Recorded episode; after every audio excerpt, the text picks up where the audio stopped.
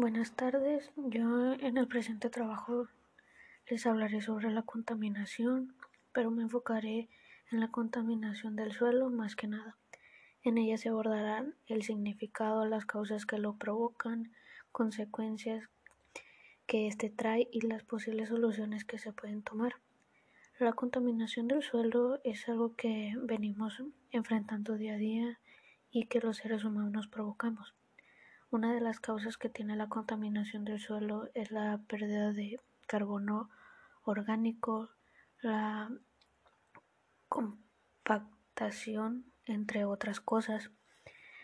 Eh, otro de los efectos que tiene la contaminación en el suelo sería la existencia de, potenciales efectos nocivos para el hombre, la fauna en general y la vegetación. La presencia de contaminantes en el suelo se refleja de forma directa sobre la vegetación, llevándola a su, a su degradación. La contaminación del suelo tiene sus consecuencias ya que con ella puede dañar la salud, peores cultivos en los trabajadores,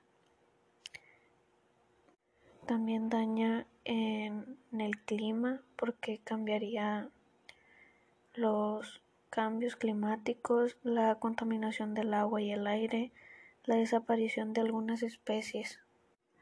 Algunas de las soluciones que podemos hacer para que ya no se esté contaminando el suelo es consumir algunos alimentos sostenibles, incentivar un, un modelo más ecológico de industrias agrícolas, agricultura y entre otras actividades económicas.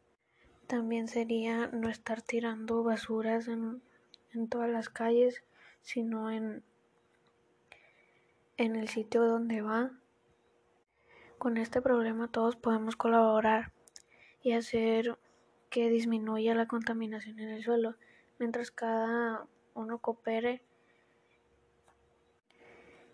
en su entorno y con uno mismo las cosas van a ir mejorando poco a poco hasta que contemos con un estado, lugar o, o país, un continente, un mundo mucho más limpio y agradable para todas las personas.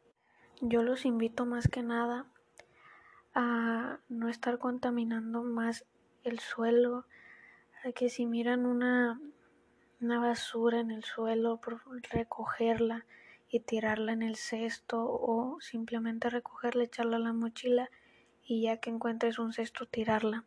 Eso ayudaría mucho y también tendríamos una mejor conciencia y tendríamos un país, un mundo más limpio